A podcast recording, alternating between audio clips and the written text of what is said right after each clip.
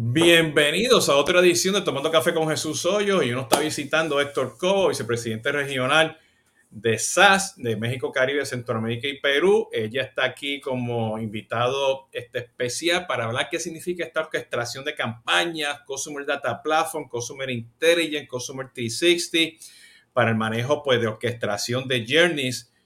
Bienvenido. ¿Cómo estás, Héctor? Muy bien, gracias. Muchas gracias Jesús por la invitación. Es un gusto estar aquí en tu programa. Excelente, gracias, gracias. Bueno, para los que este, ya saben, esto está grabado, está ahora pues publicado pues en YouTube y sale pues en las diferentes plataformas de podcasting y luego lo pueden ver pues en las diferentes redes sociales. Eh, y Héctor ya ha estado aquí anteriormente tomándose café. Héctor, ¿traiste tu cafecito o no? ¿Estás, no, sé, porque hoy con el, calor, con el calor que está haciendo no sabemos si estamos tomando café o té frío. Bueno, aquí en México no está, yo estoy basado en México, ahorita no está haciendo mucho calor, de hecho está nublado, ¿no? Entonces está muy adecuado el café. Bueno, aquí está nublado en la Florida, yo estoy en Miami, hace un calor horrible. ¿Ok? Este, pero tengo este, abanicos y aire acondicionados aquí prendidos. pero tradicionalmente, o sea, yo llevo mi cafecito, mi taza favorita, este, que no tiene que ver nada con CRM, son las cosas de deportes que hago, ¿ok? Eh, pero al final del día, este, o sea, yo llevo casi, creo que esta es la cuarta semana que no estoy tomando Coca-Cola. Ah, eso es muy bueno. Entonces, pero, pero, este, mi porción de café ha subido. Mi porción de café ha subido. Entonces, este, eh, que voy con, esta, ¿no? Este, ¿tú, ¿Tú tienes una rutina de café o, no? Sí, yo empiezo siempre en la mañana con de hecho, normalmente no desayuno, lo que desayuno es café. Entonces, desayuno dos cápsulas iniciando. A mediodía llego a tomarme otra y después de la comida otras dos, ¿no? bueno, yo estoy... En café no arrancamos. Sí, yo estoy, yo estoy igual, Héctor, este, más café que más nada. Este, y justamente, este, me imagino que ustedes todavía en México están ahí en reforma, ¿no? Sí, seguimos aquí en Torre Mayor. En Torre Mayor, ¿no? Entonces, este, cuando yo estaba viviendo en México, pues este, tenía mi apartamentito no tan lejos de ustedes, ¿no? Este, e inclusive estuve viviendo en un apartamento por, no sé, unos 30 días, justamente después, ah, detrás de Torre. Y eso cuando pasaban los, los trucks, ¿no? Los camiones, eso se movía. Y yo miraba para arriba y decía, yo me voy a mudar de aquí, no me siento cómodo. No, pero Torre Mayores yo creo que la torre más segura que hay en Latinoamérica. No, correcto. No, o sea, cuando tú estás adentro, o sea, no se siente nada, ¿no? Pero cuando estás abajo eres vecino, como que no te sientes cómodo, ¿no? Y, bueno, eso fue años atrás y ya me consiguió uno ahí en la colonia Cuartemo. Este, y sí, ¿sabes? Y, ese es el, el, tema, ¿no? Salía y tenía 20 lugares para tomar mi, café, ¿no? ¿Entiendes? Este, y que eso, pues eso, esos tiempos los, los añoro allá en, caminando por reforma para parar en cualquier café, ¿no? Para tomarme el cafecito, ¿no? Pues mira, Héctor, eh, eh, gracias por, por, estar aquí presente. Eh, eh, eh, a los que me están escuchando por primera vez y están escuchando a Héctor, este, que yo luego en la descripción voy a poner el, el video anterior que habíamos puesto sobre las diferentes tecnologías de SaaS. Eh, nosotros en Solvis hace años atrás, pues estuvimos implementando, tuvimos la oportunidad de implementar en aquel tiempo lo que se llamaba el Campaign Manager. ¿Ok? Que este, teníamos unos nodos y esos nodos, pues tú podías segmentar este, a base de modelos predictivos, ¿no? Y con nosotros pues trabajaba mucha gente de SAS y de Solvis, donde analizamos los datos, hacíamos minería de datos y a base de esa minería de datos pues sabíamos con exactitud cuándo ejecutar la campaña. Estamos hablando en aquellos tiempos que no existía pues el modelo de la nube y tradicionalmente casi todo era pues con datos de tarjetas de crédito, de productos y y tú tenías pues que a trabajar con la campaña, generar contenido y ejecutar la campaña, ¿no? Y en aquel tiempo, pues, se hacía, pues, en aquellos tiempos, los PeopleSoft CRM, los Ciber, los Epiphany, ¿ok? Está hablando de años atrás, ¿no? Fast forward, fast forward, pues los productos de SaaS han evolucionado, este, tienen diferentes modalidades, incluyendo la nube, Y ya sabemos que tenemos N cantidad de tecnologías que hacen journeys y están los Facebook y, y los Twitters y los Instagram y los WhatsApp, ¿no? Ya todo eso ha evolucionado. Y ahora pues tenemos cada día más datos y más datos y más datos, ¿no? Los datos que tenemos pues en nuestras bases de datos, en nuestros sistemas de CRM, sistemas financieros, sistemas de back office, ¿no? De facturación, lo que sea. Eh, y, y tenemos pues todos estos datos en la nube que los tenemos que organizar, identificar quién es el cliente y poder ejecutar en tiempo real, porque ahora tenemos todas estas cosas en la nube y acercarnos al cliente. Antes, esos modelos predictivos, y había un poquito de inteligencia artificial por ahí, ¿ok? Este, había que ejecutarse en ese momento, ¿no? Eh, eh, porque son muchos modelos productivos a base de también de tiempo, ¿no? Este es el momento adecuado para que mandes ese comunicado para que la persona te compre, ¿no? Si no, pues perdiste la oportunidad. Pero ahora, todas estas tecnologías han madurado y SaaS también, y está el concepto del Customer 360 o el Customer Data Platform o el Customer Intelligence. Tenemos este, la orquestación, la base de datos para poder ejecutar ese journey. ¿Ok? Y tenemos las herramientas de email marketing, las redes sociales, SMS, WhatsApp, donde vamos a ejecutar. Y resulta, bueno, que este tema de orquestación de datos, pues ya yo he tenido varios proveedores en Tomando Café. Y dije, bueno, hay que traer a, esto para que nos explique qué realmente está haciendo SAS en este mundo, ¿no? Eh, que, que, está, que está evolucionando. Y por ahí, pues yo estoy haciendo unas cosas que luego eventualmente las voy a anunciar porque hay mucha confusión con este tema de, de Customer Journeys. ¿okay? Los Salesforce, los SAP, los Oracle, todo el mundo se está moviendo, están ofreciendo diferentes cosas y hay mucho ruido. Y yo quiero pues traer los proveedores para que ellos expliquen lo que tengan y ustedes allá lo escogen y que eventualmente a, a, a, los Héctor del mundo, ¿no? Y a Héctor lo conozco yo de mucho tiempo, ¿ok? Este, y idea pues Héctor, pues nos cuentes un poquito qué, qué, ha sido esa evolución y qué es lo que están ofreciendo ustedes hoy en día, ¿no? En este tema de Customer Journey Orchestration. Claro que sí, Jesús, muchas gracias. Cuento muy breve para los que no, no tengan una, una, historia de quién es SAS. SAS es una empresa que nace haciendo analítica ya hace casi 50 años. Y es un tema importante porque es una empresa que nace para analizar grandes volúmenes de información. Nos hemos encontrado con muchos problemas alrededor de estos 50 años y los temas de primero analítica, después inteligencia artificial, ahora machine learning y todos los temas de inteligencia artificial que están de boga, pues finalmente están basadas en el uso de los datos. Yo tengo la fortuna de haber estado o de estar por los últimos 27 años en SAS, ¿no? Yo he estado colaborando en proyectos, obviamente yo comencé como consultor en SaaS, llevé proyectos, estuve mucho tiempo en ventas, muchos años llevé la práctica de consultoría, por eso mencionaba a Jesús, en muchos proyectos hemos trabajado en conjunto. Y me ha tocado ver justamente muchos de los retos a los que se enfrentan los clientes cuando tienen que analizar la información. Obviamente SaaS durante todo este periodo de tiempo ha evolucionado y ahora, por ejemplo, nos encontramos con clientes donde llegamos con una empresa y me dicen, oye, yo conozco a mis clientes, tengo algunos, tengo los datos de los clientes que, con los que transacciono normalmente, y justo de aquí nace mucho del tema del Customer Journey. Yo tengo historia de mis clientes que me compran, tengo sus demográficos, tengo alguna información de lo que han comprado en los últimos años, pero necesito ser mejor en la forma en la que estoy orquestando mis campañas, ¿no? No me basta con conocer al cliente.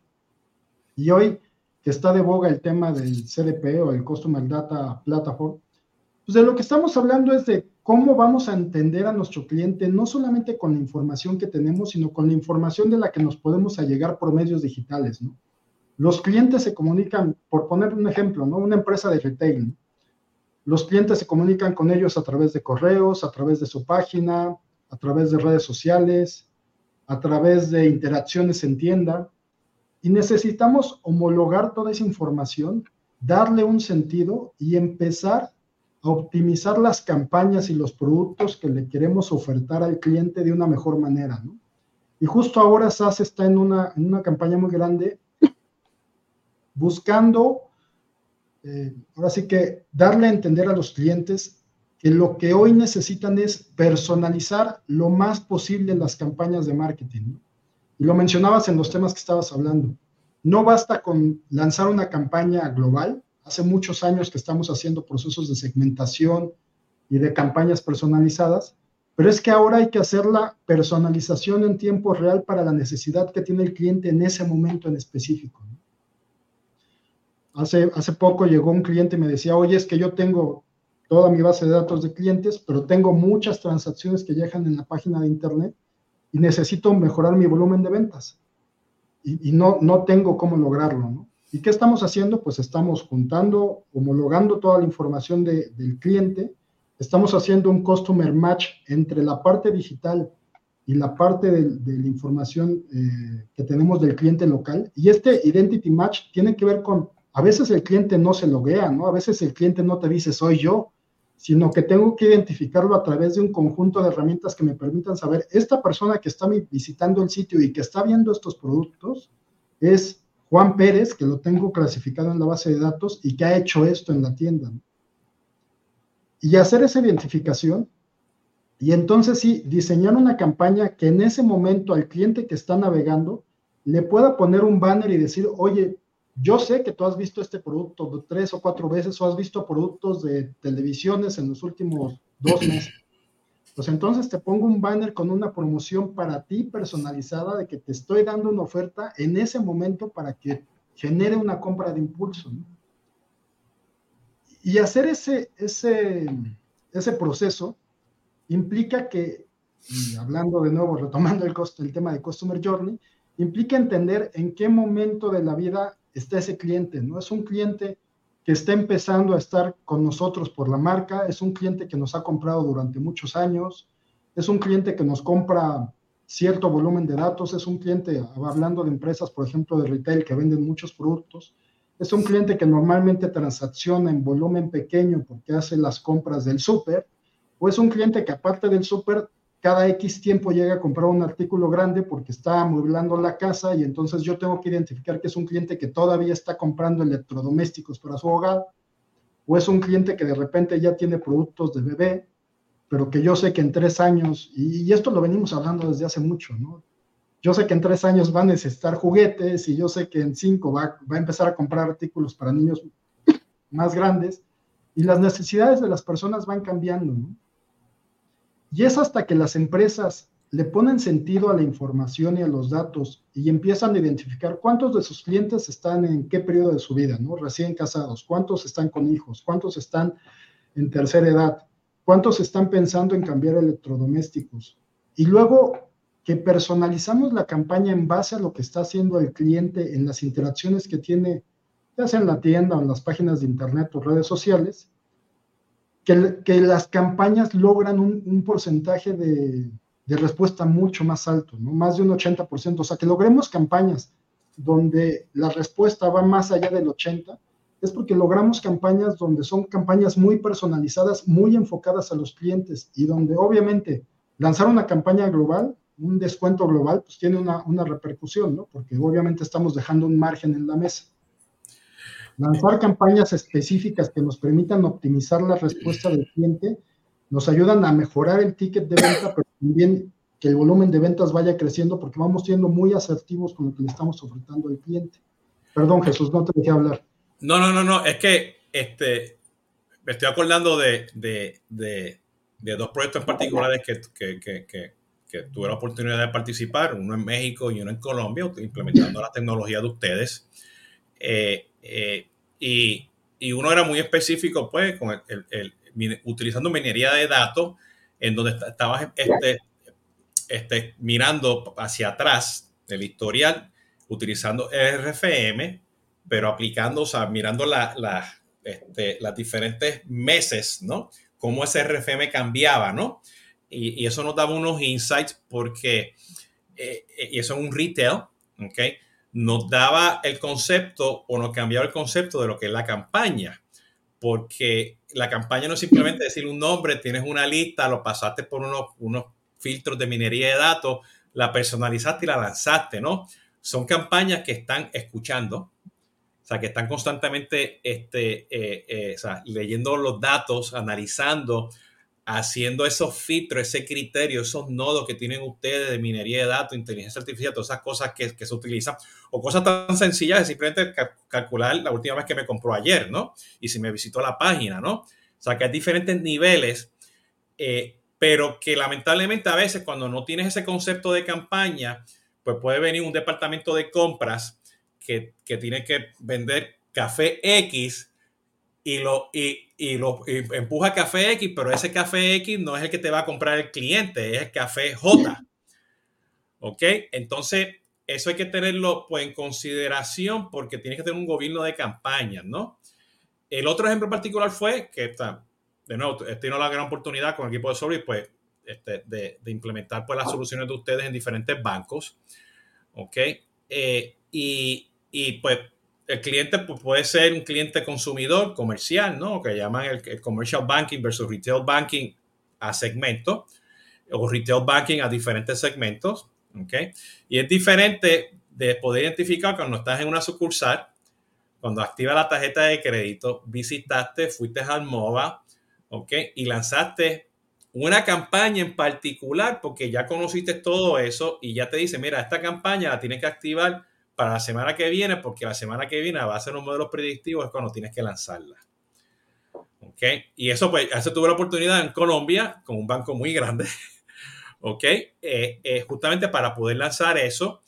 Eh, y hay una definición de estas campañas y hoy en día el mindset que tenemos que tener hoy en día es, o sea, que una, estas campañas están como que constantemente abiertas, son micro campañas, son subcampañas, personalizada, por una campaña de cinco emails con un mensaje, un banner, o simplemente una campaña que es una llamada telefónica, o cuando vayas a la sucursal diga, buenos días Héctor, muchas gracias por estar aquí, oye, te puedo hablar sobre este nuevo producto, ¿no?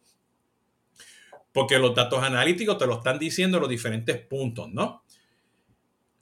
¿Cómo, cómo ustedes han visto esa evolución, ese entendimiento, esa madurez de las empresas, ¿no? Este, eh, porque tiene que haber una madurez de las empresas de entender los datos para poder ejecutar esas campañas, ¿no? ¿Cómo están viendo ustedes esa madurez en, la, región? Pues yo te diría, mira, Bancos Retail está justamente trabajando en, esta personalización. Yo creo que muchos, durante, muchos años todos ellos han hecho, han hecho campañas. ¿no? Y el tema de campañas se ha permeado porque finalmente es una forma en la que van creciendo. Y como dices, hemos tenido muchos proyectos en banco, en retail, donde vamos por campañas específicas como la de el, primer uso de tarjeta de crédito, ¿no? y luego la reactivación, y luego una campaña para aumentar el uso de la tarjeta. Yo creo que ahora lo importante es que ahora los equipos de marketing están buscando, sí tengo un set de campañas, pero tengo un set de campañas adaptativas, ¿no? Tengo que meter, o sea, sí, antes teníamos las campañas, la segmentación y tengo este grupo de cosas. Pero es que ahora metemos un, ahora sí que decimos un motor de decisión, porque en tiempo real tengo que empezar a tomar decisiones y adaptar la campaña a la, a la necesidad que estoy teniendo en ese momento. No sé, poner un ejemplo. Tengo, muy claro podría ser el esquema de descuentos o de productos, ¿no? Yo tengo la historia de un cliente, ya sé en qué segmento está, ya sé cuál es su capacidad de compra, ya sé que a lo mejor tiene un crédito conmigo, y yo quiero lanzarle una campaña específica para moverle un producto. El producto todavía no lo sé porque la, la necesidad del producto me la va a dar lo que él esté viendo en, en ese momento en la página. O lo que él esté consultando por el medio por el que me esté comunicando con él. Pero entonces ponemos un motor de decisión que va a adaptar la respuesta de la campaña en base a lo que el cliente haga. Entonces, si el cliente está visitando cierto tipo de artículos, adapto la campaña a esos artículos. Si son artículos de un costo alto, promuevo un descuento. Si son artículos pequeños, promuevo una venta cruzada, ¿no? Pero que la decisión se tome en el momento en el que el cliente está haciendo algo y que sea personalizada al cliente, porque yo sé cuál es la capacidad de crédito que tiene y sé qué cosas me ha comprado. Entonces, no estoy abriendo lo que hacíamos antes con grandes segmentos y las empresas están enfocándose a eso cómo logran personalizar la oferta que le están dando al cliente en ese momento. Recordaba, hace, muchos años hacíamos algunos, algunos inicios con esto, con, una telco tenía un problema de que la, gente de prepago no estaba recargando con suficiente velocidad. Y entonces dijeron, vamos a hacer un motor de decisión que nos permita o sea, después de ciertos días, si este, este cliente normalmente se queda sin saldo y al quinto día recarga, y algunos a los 10 días, algunos a los 3 días, ¿cómo hacemos algo que los incite a recargar en el tiempo que normalmente lo hacen o menor, pero que no los engolosinemos porque si no el cliente aprende, ¿no? Y el cliente aprende muy rápido que, ah, si me diste un 5% de descuento porque recargué un día antes o me diste 5% más de tiempo o 10% más de tiempo, si recargué un día antes de lo que normalmente hago, la siguiente vez me voy a esperar a que me, me, des la oferta. Entonces, ¿cómo vamos adaptando la oferta para que se vaya adaptando al comportamiento del cliente en particular y que no, no, no le demos cosas que siempre quiera obtener, pero que sí logremos el objetivo que en este caso era la recarga del cliente. Y ahora lo hacemos buscando justamente cosas más complejas. Parece complejo, pero en realidad como esto lo vamos adaptando con los modelos de inteligencia artificial, el modelo de inteligencia artificial le damos un una batería de, de las cosas que podemos ofertar, una batería de restricciones, y le dejamos que identifique cuál es la mejor opción para el cliente en particular que está analizando o que está realizando la acción. Esto también se oye sencillo, pero cuando estamos hablando que una empresa de retail, un banco, tiene millones de clientes y del otro lado tenemos de esos millones de clientes, así que un gran volumen de información de datos, pues la única forma de adaptarlo es a través de estos modelos que conjuntan inteligencia artificial y motores, motores de decisión que los encuadran las decisiones en un, en un cuadro de acción para que nos permitan automatizar justamente esta comunicación con el cliente en el momento en el que está sucediendo. Porque también, entre más tardamos en mandar la oferta, es menos probable que nos la contesten porque cubren la necesidad con la competencia o de alguna otra manera. Entonces, en la, en la medida que somos rápidos en la acción de, de, colocar la oferta con el cliente, es que la respuesta también aumenta. Correcto, ¿no? Y esa ha sido mi experiencia desde que antes hablamos de, de inteligencia artificial, ¿no? eh, me acuerdo, o sea, simplemente este, eh, eh, en, en, en, otro cliente que teníamos en México, eh, automotriz, estábamos utilizando Base y Salesbase me, me daba una cantidad de, de, de, conocimiento, entender ese dato que tenemos al frente, que era muy rudimentario. Dame la base de datos en Excel, en cualquier formato, los voy a subir, voy a hacer mi análisis de modelos predictivos y qué sé yo qué. Y tú hacías, wow, espérate, yo puedo hacer esto, ¿no? Y aquí, y aquí que viene mi, mi, mi pregunta, ¿no? Porque, o sea, bueno, hay, hay muchos términos allá afuera, ¿no? Manejo de campaña, orquestación de journeys, este, customer journeys, este, marketing automation, este, marketing analytics, CDP, en fin, podemos estar aquí toda la hora mencionando solamente los términos, ¿no? Eh, y, y la realidad es que, pues, vamos a hablar, por ejemplo, de un banco, ¿no? este, eh, donde pues en un banco pues puedes tener dos CRM, uno que está manejando para manejar comercial, uno para manejar pues los clientes, el consumidor, tarjetas de crédito y qué sé yo qué, y a lo mejor tienes una herramienta para hacer este outbound marketing, consumer journey, las que están allá afuera en el mercado, y a lo mejor puedo tener una herramienta de marketing automation para hacer este, mi inbound marketing, tengo mi call center, ¿ok? Y, y tengo cosente internos para las personas que están vendiendo internamente directamente, o sea, a, los comerciales, pero puedo tener mi cosente tercerizado para el consumidor, ¿no? Más tengo las sucursales, ¿no? Eh, y tengo pues el back office, ¿no? El core bancario y las genes aplicaciones que puedo tener del core bancario también, ¿no? Eh, eh, ahora, vamos a tomar el caso de, de, de un retail, que un retail tiene el punto de venta, ¿ok? Este, tiene un CRM para hacer servicio al cliente, ¿ok? Eh, tiene su, su herramienta, no tienen herramientas, por decirte hacer, no, este es el ejemplo que quiero decir, no tienen herramientas de, de hacer correo electrónico y nada de eso, porque eso lo hace su agencia de marketing, ¿ok? Eh, y tienen call centers de, de otros no.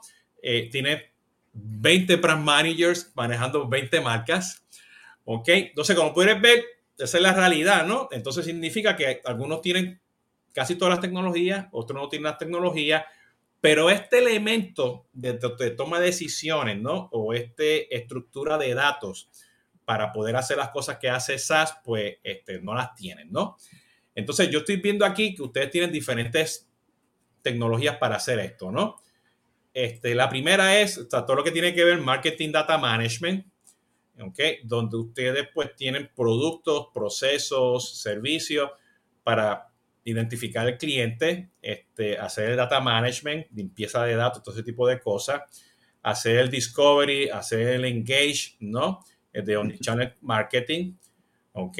Y a la misma vez, pues tienen todo lo que viene siendo este, eh, de manejo de, de, de, cliente, ¿no? El intelligent decision, el 360 match, el engage, el identity, o sea, todas estas son módulos que por lo que estoy viendo, tú los puedes utilizar para crear todas estas cosas que tú mencionaste.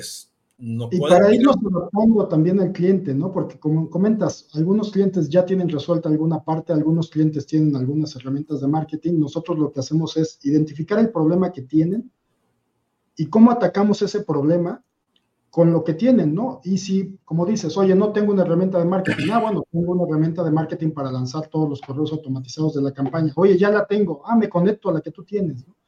Oye, hoy mucha de la comunicación, no, no sé mucho en los demás países, pero hoy, por ejemplo, mucho del proceso de venta también se lleva en WhatsApp, ¿no? Oye, necesito algo para automatizar todo lo que estoy lanzando en campañas también por WhatsApp o cómo lo estoy lanzando por campañas de Facebook. ¿no? Podemos conectarnos o podemos usar lo que tiene SaaS, ¿no? Oye, mi, mi, base de datos de clientes la tengo lo suficientemente robusta y no necesito mejorarla. O tengo una base de datos de lo que hago con los clientes, pero como dices, tengo 20 marcas, no todos se comunican, estoy saturando al cliente de mensajes, ya no me leen porque...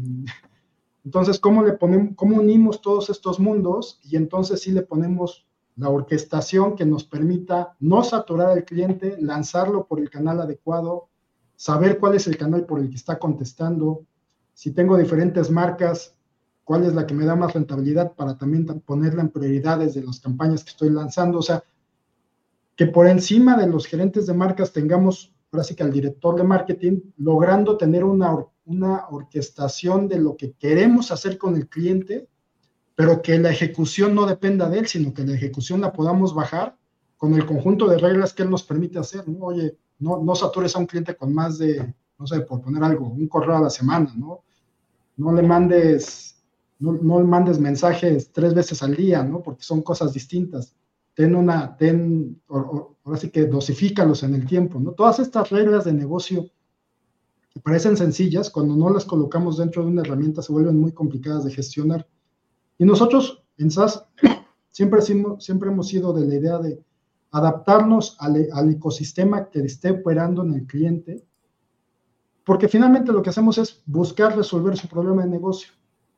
Parte de lo que, parte de lo que tengan de tecnología, seguramente vamos a poder conectarnos a esa tecnología y seguir operando, y los gaps que tengan, irlos cubriendo, ¿no? Como mencionas, SAS lleva, digo, casi 100, más de casi 50 años en el negocio de, ayudar a los clientes a tomar decisiones basadas en datos y, y, eso nos ha llevado a tener herramientas de limpieza de datos, herramientas de identificación de clientes entre digitales y físicos, herramientas para identificar cuál es su capacidad de crédito, herramientas de análisis para identificar sus necesidades, conectarnos con diferentes canales de comunicación. Prácticamente somos una plataforma abierta, ¿no?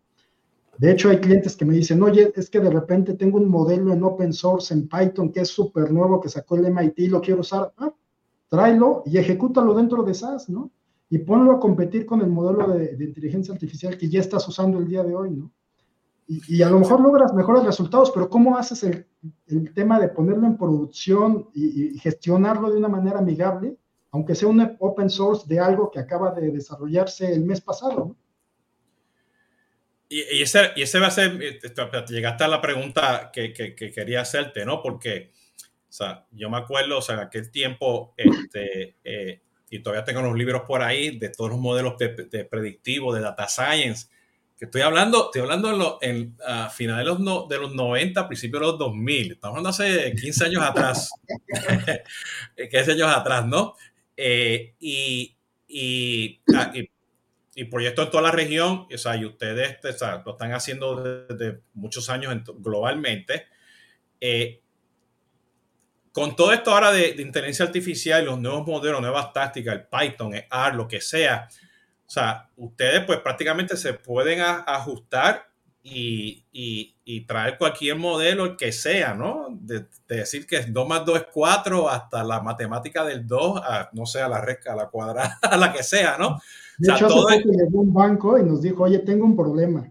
Eh, mis correos de open source se tardan demasiado en correr, el volumen de datos es grande y luego, si el área de sistemas me dice, no lo puedo poner en producción, no, no, tengo un esquema de desarrollo, pruebas, productivo y luego mantenimientos. Y entonces llegamos nosotros y le dijimos, mira, este modelo lo puedes ejecutar en SaaS. Cuando lo ejecutas en SaaS, automáticamente se vuelve nube. O sea, es decir, lo puedes montar en una, en una nube con múltiples contenedores. No quiero hablar muy técnico, pero...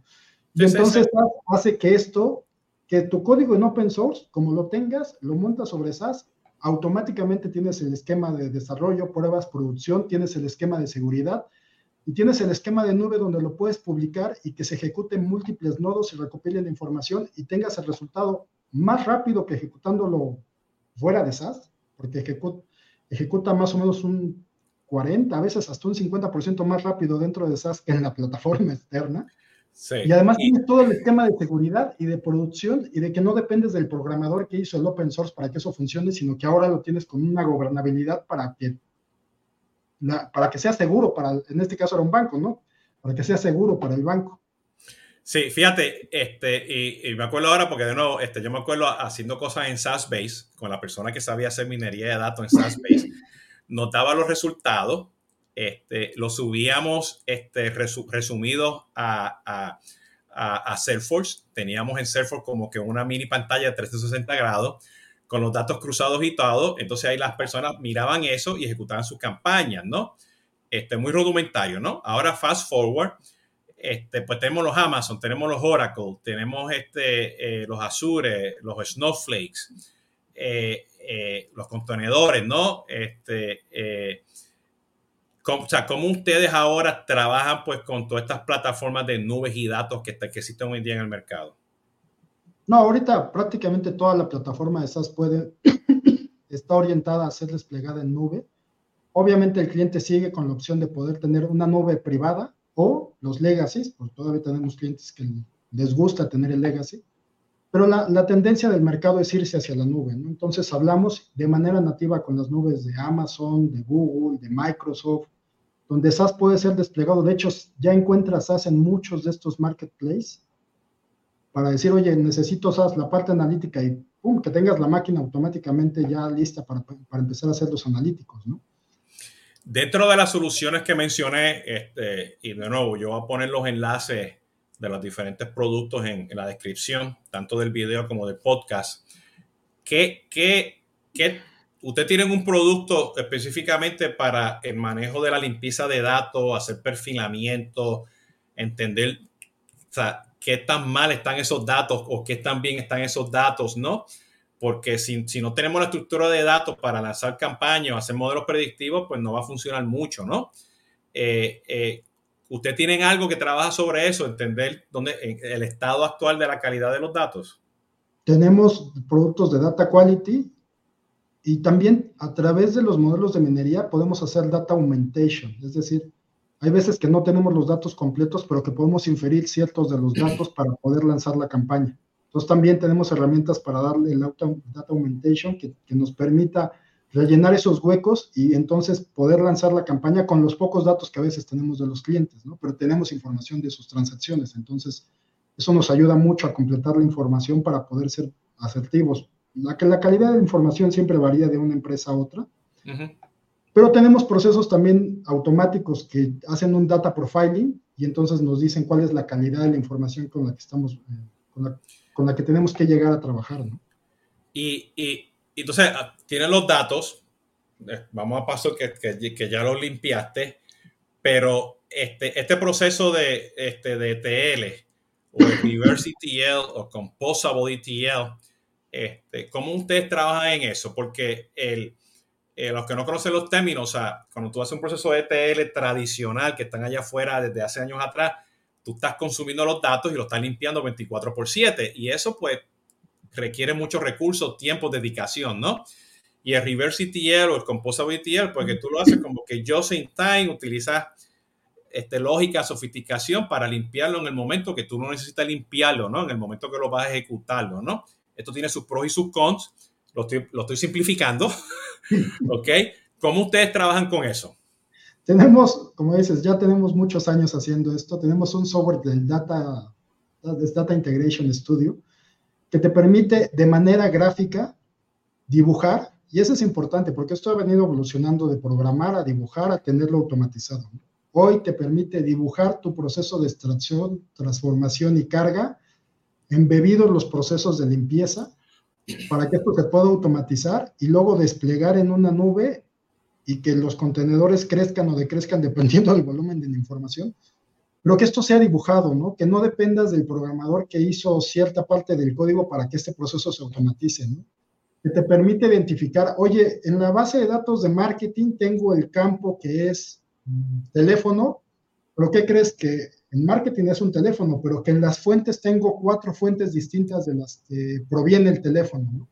Y que gráficamente te dibuje cuál es el, el proceso hacia atrás y de dónde está tomando el teléfono y cuáles son las reglas de negocio por las cuales dejó el último. Tengo, el perro aquí, está de acuerdo contigo, lo que pasa es que no se me quiso y lo saqué, está cayendo, está lloviendo, rayo y centella está ladrando, ¿no? Entonces, este, ese es el disclaimer, ¿no? Entonces, pero está de acuerdo con lo que acabas de decir. No, y que te permita justamente ver ese proceso, ¿no? Y que, que, te quite la dependencia entre la gente que lo programó y que automáticamente se generen todos los metadatos sobre la información del dato en concreto, ¿no? Esto tiene rastreabilidad y tiene temas de data federation y hay, hay muchos temas de datos que hoy en día muchas veces ya los asumimos porque... Ahí lo perdimos en la plataforma de SaaS, ¿no? Y como te digo, hay clientes que lo tienen resuelto y bueno, lo tomamos de ahí, y hay clientes que no, y entonces los ayudamos a gestionar todo ese proceso. Pero al final siempre de lo que estamos hablando es del problema de negocio, ¿no? Porque eso es lo importante, cómo resolvemos el problema de negocio, donde por detrás puede haber uno, dos, tres o más módulos, pero que al final todos apuntan a, a que logremos que las empresas o reduzcan sus riesgos o mejoren sus procesos de ventas o mejoren sus ingresos a través de todas estas técnicas. Sí, eh, me acuerdo en el contexto, uno de los temas que estábamos trabajando en uno de los bancos era que íbamos a hacer todas las campañas, ¿no? Y el cliente caía, ¿no? Pero ustedes también tenían para, en paralelo otro proyecto de fraude. Entonces decía, espérate, hay que mirar acá, porque yo no voy a lanzar esa campaña, porque esta persona a lo mejor está pillada en un tema de crédito y fraude, ¿no? O sea, que, que, que o sea, todo esto es parte de identificar y entender quién es ese cliente, ¿no? Y mira. hoy, tienes, hoy tienes al banco con las áreas de marketing en campañas, ¿no? Pero tienes las áreas de riesgo que tienen sus targets de, colocar créditos, ¿no? Y tienes las áreas de fraude que están preveniendo el fraude. Y toda esa información hay que cruzarla para que las campañas puedan salir. Y además tienes los temas de identificación de robo de personas y de identificación de robo de, fraude de, identidad. Y todo eso tienes que calificarlo para que pues no solamente obtengas el resultado y estés empujando la campaña a la, persona correcta, sino que además pues no, no sobreendeudes al cliente, que tenga capacidad de pago, que cuides al cliente en su proceso de vida. O sea, hoy en día los bancos, te diría, tienen 200, 300 modelos analíticos corriendo para poder identificar las necesidades del cliente y atacarlos. ¿no? Uno decía, oye, es que ya tiene un modelo, no, es que hoy no tienen un modelo, por eso nace la necesidad del Chief Analytical Officer, ¿no? Es, es que hoy en día los bancos verdaderamente tienen cientos de modelos corriendo para poder lograr los objetivos que están logrando. ¿no? Sí. Oye, y, hablando de todo eso, y, no me te felicito porque no me dijiste, mi inteligencia artificial es la mejor del mundo y te va a ayudar. Llevamos eh, más de 50 años en esto. ¿eh? Eh, que, ¿Cuál es el impacto ahora? O sea, de realmente o sea, entender los datos, modelos predictivos, este, Machine Learning, Deep Learning y todos estos modelos ahora de, de, los GPT del mundo, ¿no? Este, ¿Cuál es la estrategia que tienen hoy eh, ustedes para, para ofrecer esas tecnologías a los clientes que necesitan y tengan que utilizar inteligencia artificial? Pues mira, yo te diría, la, fortuna que tienes es que llevamos cerca de 50 años en este mercado. Muchos clientes a nivel mundial realmente aplicamos las mejores prácticas que tenemos con los clientes para resolver los temas de negocio que tengan eh, las empresas. No hemos trabajado con bancos, aseguradoras, telcos, retail, gobierno. Y, una cosa importante que hacemos es hacer esta mezcla de, de expertos, donde hacemos equipos que vienen de varias, eh, de varias eh, no digo universidades, sino de varias licenciaturas, porque siempre hay que romper los problemas desde otro punto de negocio, ¿no? Siempre hay que romper la barrera. Hace, hace, en la mañana estaba hablando, voy a poner un ejemplo muy cortito, no, no tomo mucho tiempo. En, estamos en 2008 y llega una telco a México y nos dice el director, oye, en México estaba cambiando el tema de portabilidad, se, venía, la ley se iba a implementar en ocho meses, esta telco tenía estudios que le decían, vas a perder a cerca del 20% de tus clientes porque los clientes se van a ir a la competencia en cuanto tengan el tema de portabilidad que tú tienes un teléfono celular y me puedo llevar mi teléfono celular a otra compañía. Y obviamente la empresa estaba muy preocupada y nos dice, oye, no sé qué hacer, eh, SAS tendrá algo con, con lo que me pueda ayudar. Te estoy hablando de 2018. Nos volteamos, hicimos un, un, trabajo en equipo aquí en SAS y dijimos, ¿qué podemos hacer para mitigar el tema de, de que la gente se vaya de la empresa? Y entonces dijimos, vamos a hacer un proyecto donde identifiquemos ¿Cuál es la persona más importante de un núcleo de personas? Es decir, si es, yo, yo sé cuántas llamadas, imagínate, procesamos todas las llamadas que hacían los clientes de esta empresa de los últimos meses, ¿no? Y entonces teníamos la, teníamos la información de a quién le marcaban, quién le contestaba, cuánto duraba la llamada, cuántos mensajes. Y eso nos permitió identificar cuál es la persona más importante de un grupo de personas entre 5 y 7. Y este análisis lo hicimos pensando fuera de la caja, ¿no? Dijimos, oye, ¿cómo vamos a hacer esto? Pues vamos a hacerlo a través de un proceso de análisis de partículas, de física, que me permite unirlas con, hay un, teorema ahí de física para medir las fuerzas de interacción entre los nodos, ¿no? Y lanzamos este producto, lo hicimos de un proyecto express, porque la legislación salía en ocho meses y entonces lo hicimos en seis.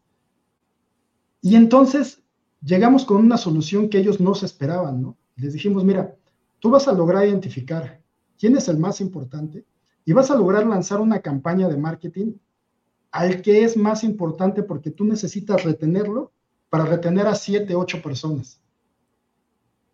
Y al año de, de, aplicar esto, ¿qué crees que pasó con la, con la telco? En México fue la única telco que creció en el número de clientes en vez de perder. Pero eso por lograr una campaña basada en datos y en analítica y en cosas que, en ese momento no, o sea, 2008 no teníamos un estudio específico para hacer eso y dijimos, vamos a tomarlo como un modelo de estudio, ¿no? Y, y, pensemos fuera de la caja y veamos qué podemos hacer para lograr esto. Pues este es un ejemplo de lo que podemos lograr cuando unimos gente de mucha industria. Y, y SAS tiene más de 50 años haciendo esto y siempre que tenemos un problema de negocio, pues no es un problema resuelto por locales, es un problema donde volteamos con los expertos a nivel mundial y decimos, oye, es un problema de riesgos, ¿cómo, hacemos la mejor forma para resolver un asset liability management, un tema de riesgos muy concreto que hoy ya tenemos muy hecho? ¿no? ¿Cómo hacemos con IFRS 9, IFRS 17, Basilea 2, ahora que viene Basilea 3? ¿Cómo resolvemos problemas de marketing para una empresa de retail en particular? Oye, pues es que afuera lo he resuelto con 20 empresas de marketing, ¿no? O sea, Llevamos haciendo estos 50 años, somos los primeros haciendo inteligencia artificial de manera comercial y con empresas, digamos, de manera formal, ¿no?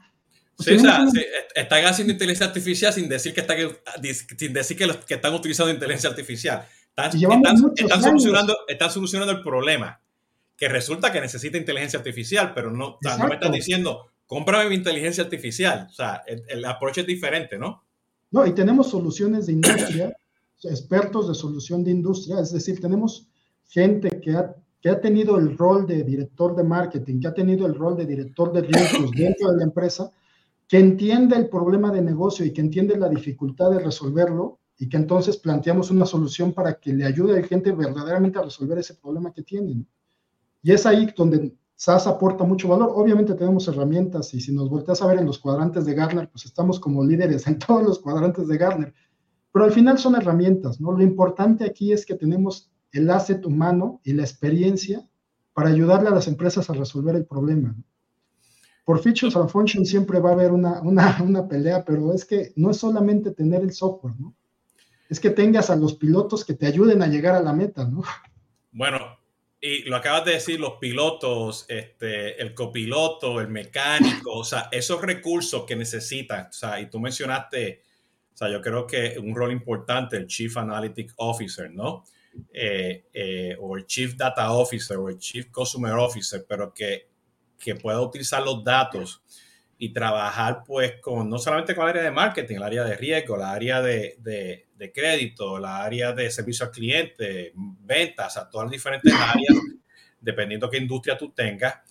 Pero qué tan importante hoy en día o dónde, o, o, sea, o cómo cerramos ese gap de tener los data science, a tener lo, lo, la gente que, que conozcan las tecnologías, que tengan cultura de datos, o sea, que sepan, que sean expertos, que sean whisperers y sherpas, ¿no? Que, que estén ahí, datos, datos, hay que limpiarlo. Este es el 360, esto es lo que podemos lanzar. Este es el gobierno de datos, este es el gobierno de las campañas, porque si no tenemos nada de eso, pues no vamos a poder tener una, orquestación o sea, de estas campañas para poder ejecutarlas, ¿no? ¿Cómo tú estás viendo eso para cerrar ese gap que están haciendo ustedes? Hablamos un poquito de eso. Nosotros creamos en SAS un programa para generar Chiefs Analytical Officers. Tenemos un, programa formal, es como una semimaestría, donde formamos em, científicos de datos no casados con SAS. Pueden ser científicos de datos en cualquier, en cualquier herramienta. Pero lo, hacemos esta certificación porque un científico de datos tiene que ser capaz de manejar grandes volúmenes de información, de analizarlos y de hacer modelos analíticos y luego de presentarlos y traducirlos en términos de negocio para que lo entienda la alta gestión, ¿no? Y todo este proceso lo cubrimos justamente en este programa, que lo que busca es generar científicos de datos. Muchos de nuestros consultores se han formado con el tiempo porque llevamos haciendo esto mucho tiempo, pero entonces SAS dijo hace varios años, oye, es que necesitamos hacer esto formal para nuestros clientes, ¿no? Y, ya en México lo hemos corrido, pero se corre esto a nivel mundial, porque la necesidad de generar científicos de datos que entiendan todo, desde dónde se extrae el dato hasta cómo cuentas una historia con el, con el director general para decirle por qué esto funciona, pues es indispensable, porque como dice, si no, a la interna es muy difícil eh, venderlo, ¿no? De hecho, me, acuerdo de alguien que le entregamos un modelo analítico, ya nos había comprado, le entregamos el modelo, le digo, mira, mes uno, el modelo funciona, le atiné al 60% y tú redujiste, tu campaña era de 100 mil, ahora estás lanzando 20 mil y yo le atiné al 60%, es decir, subí tu porcentaje de, de respuesta más del triple. Pasó un mes, ya lo tienes aquí, úsalo. Sí, sí, Mes dos, ya lo tienes, empieza a ejecutar, ¿no? Mes tres, vamos con el director general y no puede ser que ya has te estoy hablando de hace varios años, ¿no? Ya probaste que esto no es magia, o sea, te estoy demostrando con los datos que estamos prediciendo lo que va a pasar. Ya toma una acción y empieza a ejecutar para, para tener resultados, ¿no? Hoy, hoy a la fecha todavía tenemos clientes que tenemos ese, así que tenemos que hacer esa labor de, de demostrar que esto funciona, que, que podemos adelantarnos a lo que va a pasar y entonces mejorar el resultado de lo que pasa. ¿no? mira, es que es cómico porque me pasó lo mismo con un cliente también. Los datos los sacamos de SaaS Base. Teníamos una presentación como de 10 slides y teníamos pues el, el segmento donde ellos pueden hacer upselling y cross-selling y el segmento que no le estaban haciendo nada. ¿Ok? Con N cantidad de, de, de modelos, ¿no? Entonces, es, e, eso, era, eso era un día donde estaban todos los proveedores vendiendo el próximo proyecto y estaban aprobando ahí mismo a base de los presupuestos.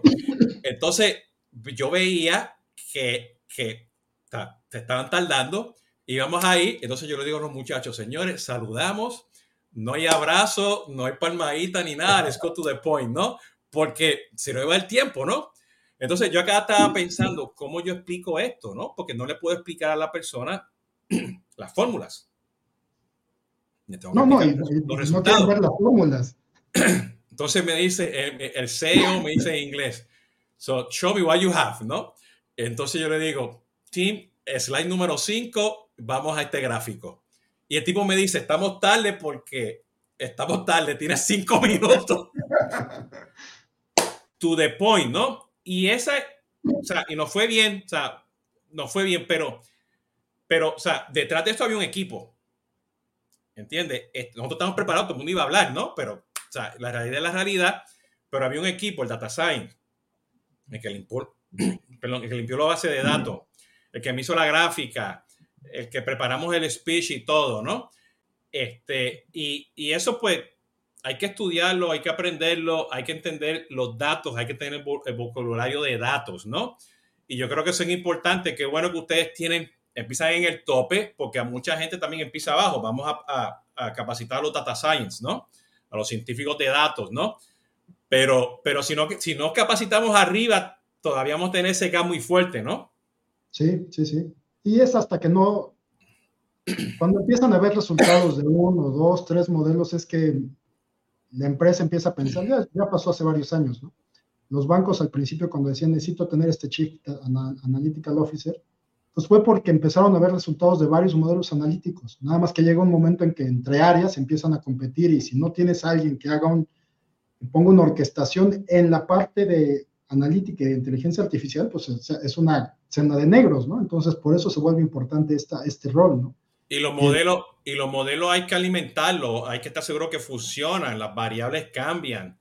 Y hay que darle el mantenimiento, y hay que ver cuándo decae el, ¿cómo se llama? Cuándo decae la curva de lo que está pronosticando y meter otro automáticamente. Y, o sea, todo esto lleva estrategia, ¿no? No es, no, no, es magia, pero son cosas que se pueden lograr y se logran cosas muy interesantes. Obviamente hay que meter, necesitamos estos pilotos tanto desde el punto de vista de negocio como dirección general y apoyo a nivel ejecutivo, sino, sino bien que entiendan a, detalle el modelo que se está implementando, pero sí a grandes rasgos lo que se está logrando y los resultados que se tienen para que promuevan que justamente se estén implementando y tomando decisiones en base a estos modelos.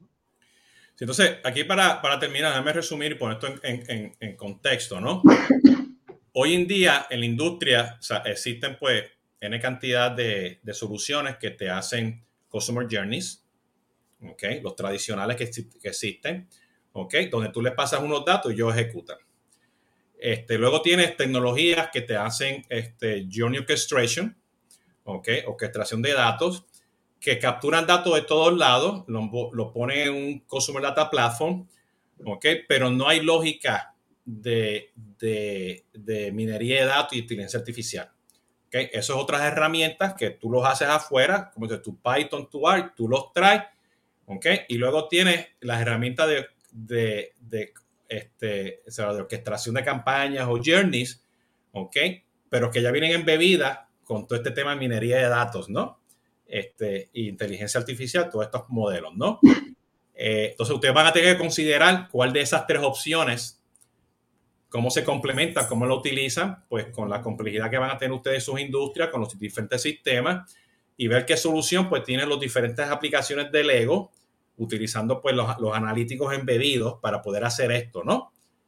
Este, y por lo que estoy viendo, pues ustedes están en este, en, el real time este, orchestration, como le llaman los Forest y los Garner, ¿no? Pero ustedes tienen embebidos los analíticos, ¿no? O sea, más allá del Google Analytics, más allá del Marketing Analytics, o sea, más allá, o sea, es todo esta, este, uh, este Customer Data Augmented limpiado, o sea, y con todos estos modelos predictivos, que hay N cantidad de modelos predictivos, ¿no? O sea, el Customer Lifetime Value lo pueden meter en este, el RFM, el Basket Analysis, cantidades que hay que miran a la historia, miran el presente y te dice lo que va a pasar mañana. Diciendo esto, cuéntanos, este, para ir cerrando el tema, este, ¿estoy en lo cierto? ¿Cómo, cómo, sí, sí, justo, ¿cómo sería esto? va de punta a punta, ¿no? Hacemos todo. Lo importante es que además lo podemos hacer por módulos, ¿no? Nos vamos a adaptar a la necesidad que tenga el cliente y vamos a colocar solamente la parte que sea necesaria, ¿no? Aunque cubrimos todo el aspecto y en cada uno de ellos hay gráficas de Gartner donde nos coloca como líder. Eso es importante porque Luego los costos de integración son altos. Entonces, tenemos integración de datos, tenemos analítica, tenemos campañas, tenemos orquestación, tenemos motor de inteligencia de, decisiones, luego las campañas de marketing, email, Facebook, WhatsApp. y nos podemos integrar en cualquier punto, pero en cada uno de ellos somos líderes en el mercado. Y, no hay un costo de integración porque en SaaS todo es una misma plataforma, A diferencia de tener diferentes lenguajes, diferentes temas que tenga que administrar, no es lo mismo administrar una plataforma que te cubre todo, administrar diferentes sistemas, diferentes lenguajes de programación, diferentes usuarios, diferentes esquemas de seguridad, que lo hace todo más complejo. Perfecto, Héctor. Muchas gracias, como siempre. Este, gracias por tu posición. Yo voy a poner los enlaces de los diferentes productos en la descripción, tanto en el podcast como en el video en YouTube, eh, este, para que tengan accesibilidad a ellos. Este, y estén pendientes porque yo próximamente voy a estar este, este, eh, programando una serie de contenidos, estudios y masterclasses de este tema. Hay mucha confusión en el mercado. Este, eh, todos dicen que pueden hacer todo, otros dicen que no. La idea es pues poder apodarlo a ustedes y espero pues que hayan aprendido algo hoy de lo que hace SAS, las diferentes cosas que pueden hacer. Y bueno, llamen a Héctor. No, muchísimas gracias, Jesús. Muchas gracias por el tiempo. Excelente. Bueno, pues ya saben, le pueden dar el like, seguir los comentarios, todas esas cosas supuestamente para que sea famoso en las redes sociales. Eso a mí no me importa. Lo importante es que ustedes lleguen al contenido pero ya saben, este, me pueden buscar en, las diferentes redes sociales y en los podcasts. Y cuídense. Hasta la próxima y muchas gracias. Pórtense bien.